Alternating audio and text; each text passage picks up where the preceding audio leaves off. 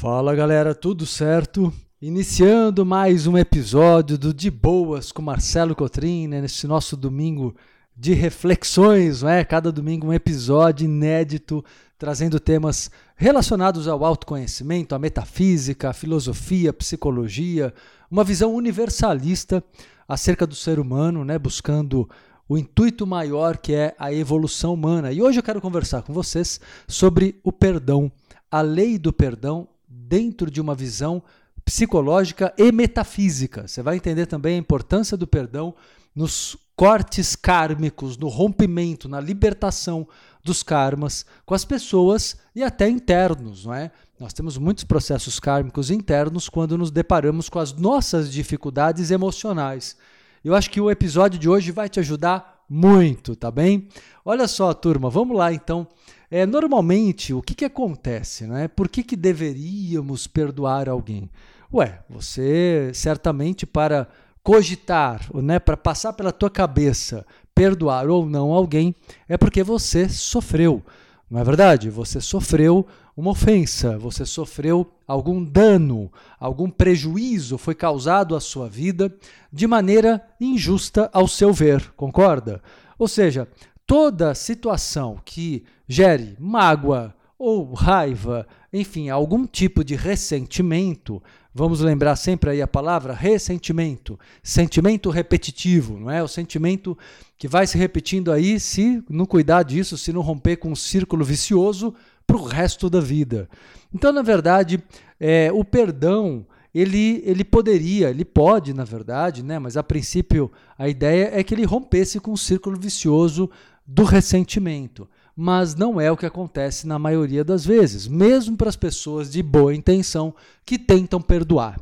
Por quê? Porque, na verdade, existe uma diferença clara entre o perdão é, que conhecemos desde crianças, que é o perdão que vem da visão religiosa, de um outro tipo de perdão que eu quero propor para você agora, que é o perdão psicológico. Chamo também de perdão metafísico, pelas consequências libertadoras que ele acaba promovendo. Eu vou explicar, você vai entender direitinho, eu acho que você vai querer começar a aplicar esse perdão psicológico, entendendo melhor o porquê o perdão comum, o perdão é, religioso, ele não funciona quase nunca não é? Eu digo quase porque às vezes você acha que está perdoando dentro do parâmetro comum e, na verdade, conseguiu executar um perdão psicológico intuitivamente. Mas vamos lá deixar tudo isso muito claro. Não é?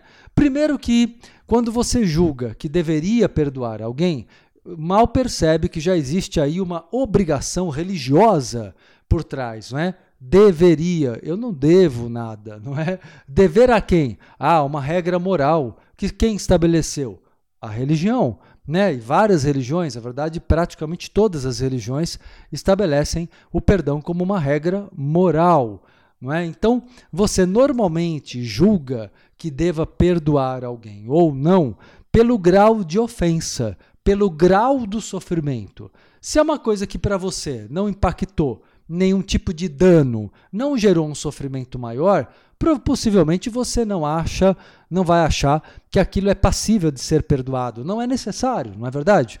Você acha que pode ser necessário, pode ser difícil, ou, ao seu ver, pode ser até impossível perdoar em casos em que a ofensa foi muito grande, o dano foi irreparável. Não é? Existem coisas muito simples e coisas muito sérias. Não é? Desde um pisão no teu pé a quem você deva dizer, oh, perdoa aí por ter pisado no teu pé, não é? é? ou então existem até coisas muito graves, né, em que se até tira a vida de uma pessoa a quem você amava. Imagine só perdoar então uma pessoa que né, cometeu um crime. Então, é, o perdão na realidade, vamos entender primeiro o que é o perdão comum, o perdão comumente falado que você aprendeu aí porque é o que é ensinado né, é, é, na verdade, já nem precisa se frequentar uma religião. É uma coisa tão antiga, é, são tantos séculos plantando essa ideia, que o perdão religioso já está disseminado no inconsciente coletivo. Né, e nós absorvemos isso na educação que recebemos, inevitavelmente, ok? Então, quando você é, perdoa religiosamente, por que, que a religião sustenta a importância do perdão? Porque o perdão mantém as estruturas sociais. Né? O perdão sempre foi interessante é, que as pessoas, as famílias não se separassem, os casamentos nunca acabassem, não é? O perdão então torna-se importante, especialmente no passado, porque sabemos que havia uma estrutura onde a igreja comandava através das suas paróquias e dos seus padres, comandava o chefe da família e por conseguinte a família, né? Perdoar era uma forma de manter a estrutura social, não é? De um lado. Então, de uma certa maneira, o perdão ele foi interessante para que as pessoas também não tivessem a liberdade de buscar outros caminhos. Olha, venha que você vai ser perdoado. E se você não não se arrepender, né, por tentar ser livre, né, na verdade sempre foi isso, né? É, ou seja, as pessoas quando queriam, os jovens, por exemplo, quando queriam contrariar a ideia dos seus pais, né, aquilo era visto como um pecado, né, um desrespeito enfim, aos mais velhos, à família, à, à instituição da família. Então, colocava-se uma carga tão grande, e o que, que era dito? Olha, se você se arrepender, você será perdoado, porque senão nem mesmo Deus irá te perdoar. Então, o peso disso sempre foi muito grande, não é? é a carga de culpa, o medo das consequências sempre foi muito grande. Eu estou falando aí de séculos e séculos desta ideologia opressora religiosa né, que foi tirando das pessoas a liberdade de ação, a, a liberdade de ser você, de, de ter uma individualidade. Né? Hoje já não se fala mais da maneira que antigamente se falava, mas o perdão ainda é cobrado. Pode ver que quando você, alguém faz um mal para você, você sempre vai ter uma pessoa amiga que vai dizer assim para você: "Puxa, perdoa. Perdoar é um ato nobre. O perdão é superior". Gente, não é não. Perdão não tem nada de nobre. O perdão é uma atitude inteligente para você que perdoa. Você não é superior porque perdoa. Por que, que as pessoas gostam de dizer que o perdão é um ato nobre? Para que a pessoa que perdoa se sinta compensada. Vamos lá, de novo, para a origem de todo o problema. Por que, que você teria que perdoar alguém? Como eu, como eu disse, porque você julga que houve um prejuízo, uma injustiça. Pode ser que você tenha razão, pode ser que não, pode ser que você esteja até ampliando o problema, né? Independentemente de haver razão ou não, né, quanto ao seu julgamento sobre o erro do outro, na verdade, é uh, o fato de você se sentir injustiçado é o ponto chave daquilo que eu quero falar com você. O fato de você se sentir injustiçado, né, na realidade, aprisiona você, aprisiona emocionalmente, aprisiona energeticamente e, portanto, aprisiona karmicamente, não é? O que, que você espera dentro do perdão convencional? Esse perdão que eu chamei de religioso, né? O perdão tradicional. Você espera, não é que a outra pessoa, para que você possa perdoar, ela te compense. Presta atenção. Você espera uma compensação. Ou que ela venha pedir perdão, não é, de joelhos, de preferência, ou que ela venha né, é, é, mostrar muito arrependimento, uh, ou que ela traga de volta aquilo que tirou de você, se possível, sei lá, roubou dinheiro, roubou alguma coisa, mentiu a seu respeito, então que ela reconheça a mentira que ela, que ela disse a teu respeito publicamente, e com isso ela vai evidenciar que ela talvez tenha sido mentirosa. Então você sente ali uma compensação, tanto que normalmente ou você quer um pedido de desculpas, uma compensação direta daquilo que foi tirado, ou você, no mínimo, quando a situação é irreparável, tipo, te traiu, alguém te traiu no relacionamento, traiu na amizade, traiu na sociedade, né? ou no, no namoro. Então, como aquilo é irreparável, né? a traição já aconteceu, você espera para pensar em perdoar, né? Você espera que a pessoa talvez então se humilhe e mostra, se for um namoro, casamento, que te ama demais e, e se humilhe diante de toda a família e se humilhe diante da sociedade, né, que faz parte do mundo de vocês. Ou seja, você espera que haja um pagamento, essa compensação é um pagamento. Por que, que há essa expectativa? Porque, como eu estava dizendo para você, na verdade, perdoar não é, do modo religioso, não é natural. Você sofreu um prejuízo, não é? Logo você espera que o outro reponha aquilo que tirou de você para que você possa exercer o seu nobre e superior poder de perdoar. Presta atenção, criatura, não é nada disso, não é nem nobre nem superior, não é poder porcaria nenhuma. Na verdade, né, o que existe aí, é, a, única, a única função do perdão religioso é uma função social, é uma função social. Em que sentido? Manter as estruturas sociais, como eu disse no começo agora do, do, do, podcast. Ou seja, manter a família, manter o casamento, manter a sociedade. É a única função do perdão religioso. De verdade, fora isso, esse perdão não funciona. Qual é o perdão que funciona?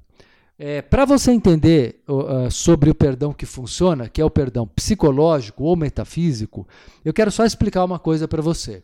Enquanto você não perdoa alguém não é, que te fez mal no passado, não importa se esse passado é de um dia, uma semana, um mês, um ano, dez anos, cinquenta anos, não importa. Pode ter sido na tua infância. É, enquanto você não perdoar, você está amarrado karmicamente àquele passado e àquela pessoa ou aquele grupo de pessoas. Então isso quer dizer o quê?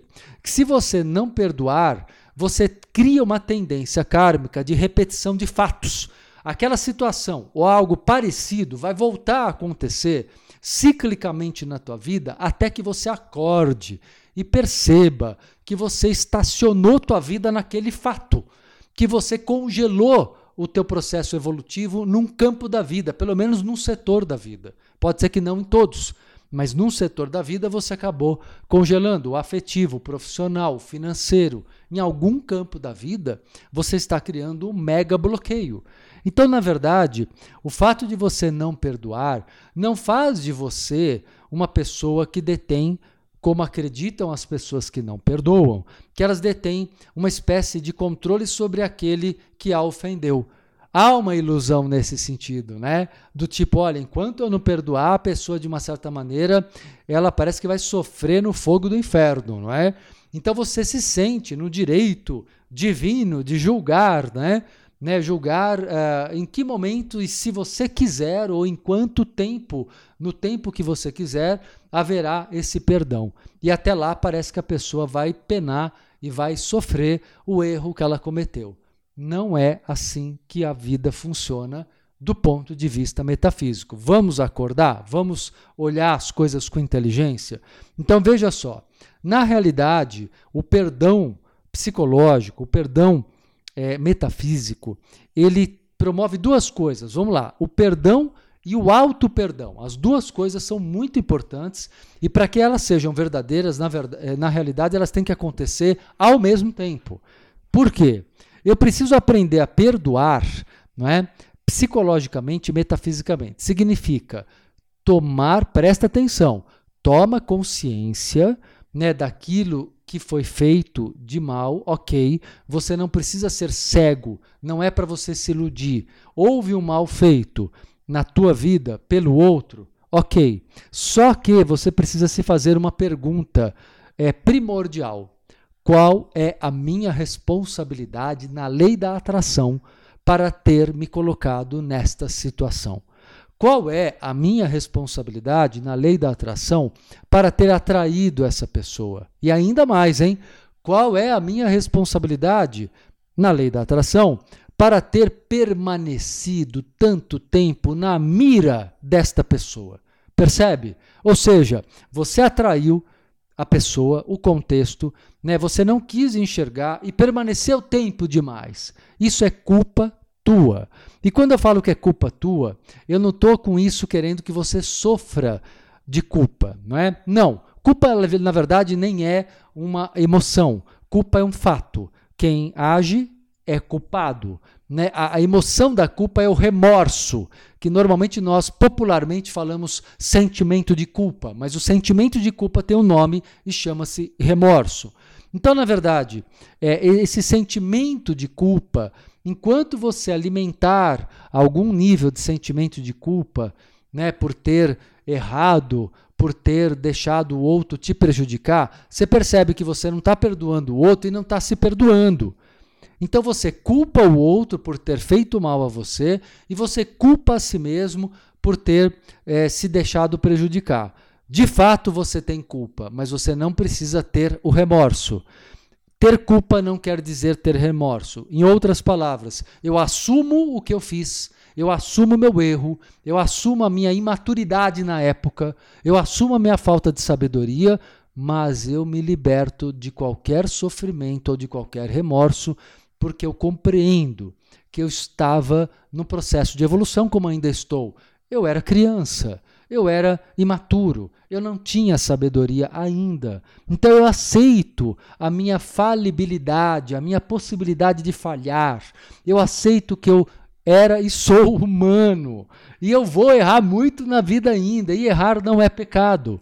Então tira a carga religiosa de que é pecado.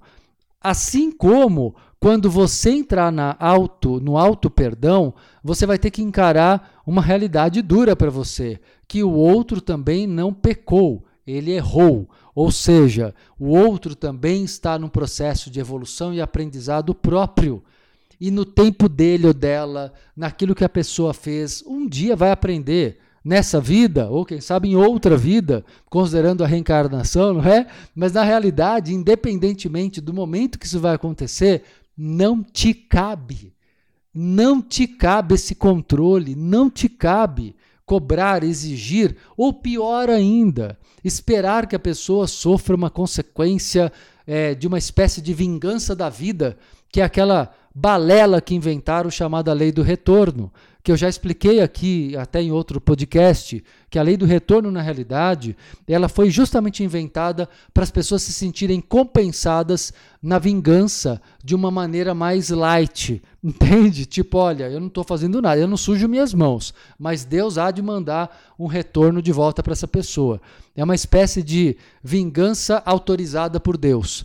Entende? Não existe lei do retorno, galera. O que existe é causa e consequência, mas a consequência não é o retorno exato daquilo que foi feito. A pessoa um dia vai ter uma consequência e vai perceber? Com certeza, mas isso não nos cabe. E como isso vai acontecer? Pode demorar, como eu disse, a vida toda e você nunca vai ver é, necessariamente né, a, a, consequência ou o aprendizado, porque as coisas não acontecem, a evolução não acontece na velocidade que nós gostaríamos, não é?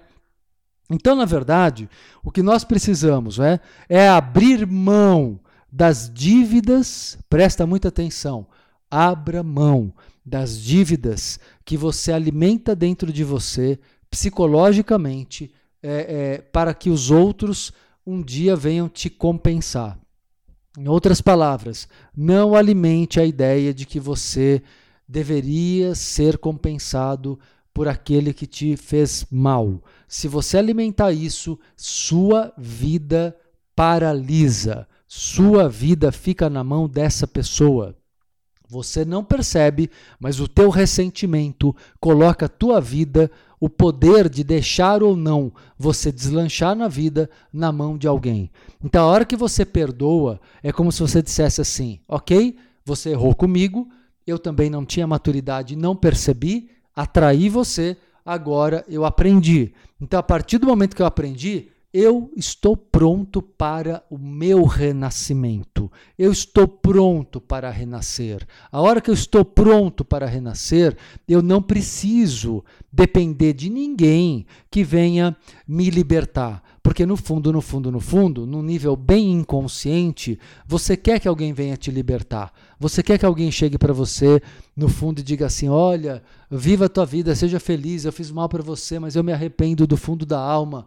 Não dependa disto.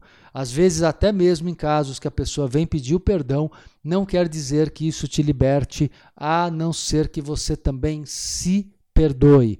Então, da mesma maneira, abra mão das dívidas pessoais. Se você não é, errou ao atrair aquela pessoa, e agora eu vou colocar um outro lado. E se você errou Foi você que fez mal para o outro, hein? E se foi você que prejudicou a vida do outro? Você que foi malicioso, maldoso, egoísta? Se você que ferrou alguém? E aí? O que, que você faz? E se você tomou consciência, né? Pedir perdão não é não tem a ver com o que eu estou explicando. Pedir perdão é uma questão, como eu disse, social. Se é interessante para você manter um convívio com aquela pessoa, você pode até chegar nela falar: olha, eu peço perdão porque.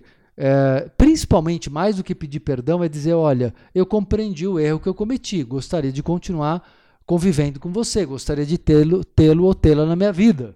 Entende? Em algum nível, de alguma forma. Então, na realidade, pedir perdão é uma questão de é, dar uma oportunidade a uma a uma nova história, eu prefiro entender como nova história. Eu não gosto daquela coisa do tipo, ah, vamos continuar. Não vamos continuar nada. Quando uma coisa grave acontece entre duas ou mais pessoas, é, karmicamente, o interessante é encerrar aquele ciclo. Se as pessoas querem continuar convivendo, não tem problema, somos livres, você é livre dentro do seu livre-arbítrio, você pode continuar convivendo com aquela pessoa mas comece uma nova história, para que os erros cometidos um dia não se repitam. Perceba o que foi feito de errado e corrija-se. Ou seja, não estenda por carência, não estenda uma situação. Não faça qualquer negócio para não perder um relacionamento, para não perder um elo. Não faça qualquer negócio, não se venda. Agora, oportunidade ou chance de ter aquela pessoa na tua vida, ok, você tem. É direito teu fazer isso, entende? É direito teu e da outra pessoa, dos dois lados envolvidos. Se os dois lados quiserem, pode ser que vocês tenham um novo ciclo a viver juntos. O que é muito importante né, é que você, se for você a pessoa que errou, se perdoe absolutamente, independentemente do outro te perdoar ou não. Não fique na mão de ninguém. Não queira ninguém na sua mão. Não fique na mão de ninguém. Deu para entender isso?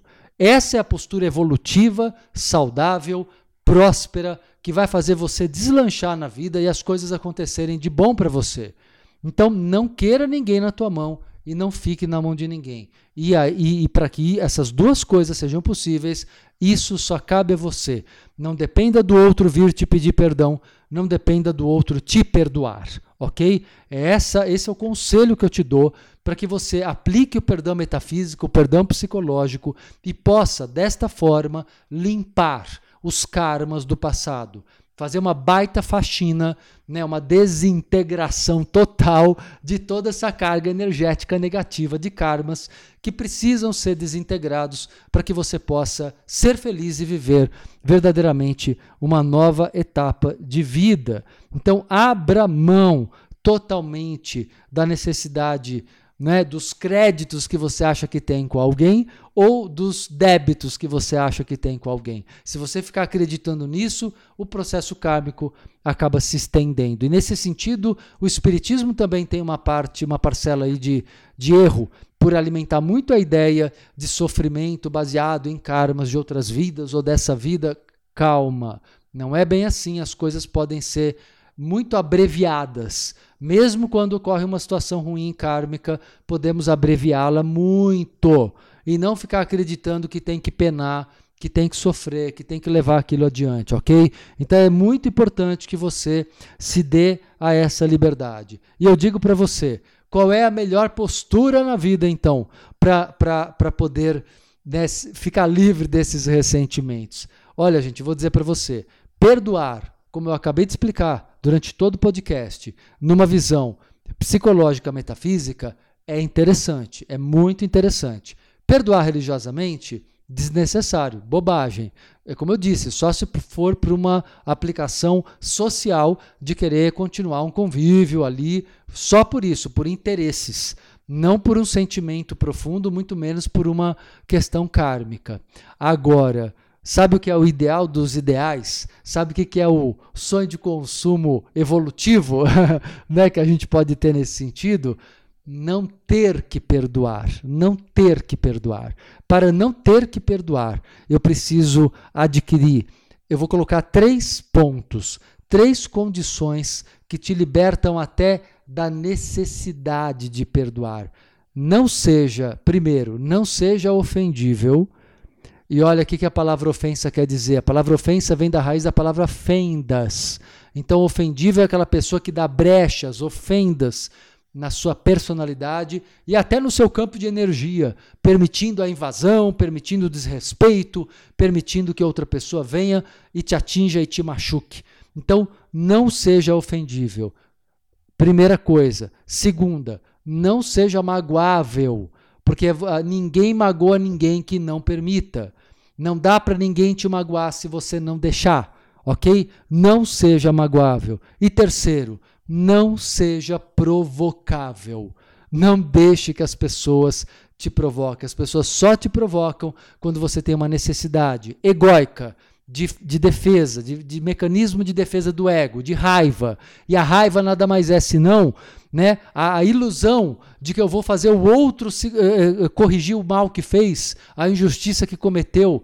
Percebe? A raiva te põe na mão dos outros, a mágoa te põe na mão dos outros, a ofensa te põe na mão dos outros. Então, é de grande inteligência emocional e é de grande inteligência espiritual não ser ofendível, não ser magoável e não ser provocável. Como são coisas humanas, né? É, possibilidades humanas dentro do nível de evolução da maioria, então, se acontecer né, tenha pelo menos a rapidez, a inteligência de corrigir rapidamente esse erro, perdoando de modo metafísico e se perdoando de modo metafísico.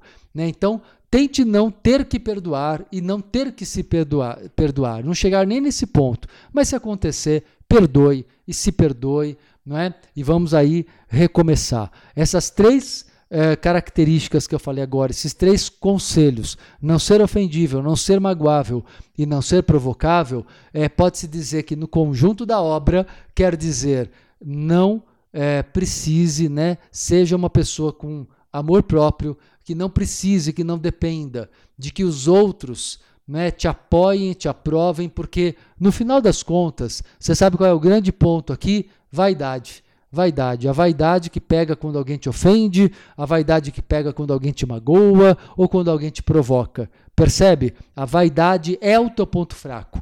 A vaidade naquele sentido que de, de, de, de precisar manter uma máscara de boa pessoa, né? Ou, enfim, em algum ponto a sua. Quando você não é dependente da, da opinião dos outros, porque você tem amor próprio, você sabe que as pessoas que te amam de verdade estarão do teu lado. Você não depende de convencer ninguém que você, de que você é uma pessoa X, Y, Z, bacana, legal. Para de querer provar alguma coisa para alguém.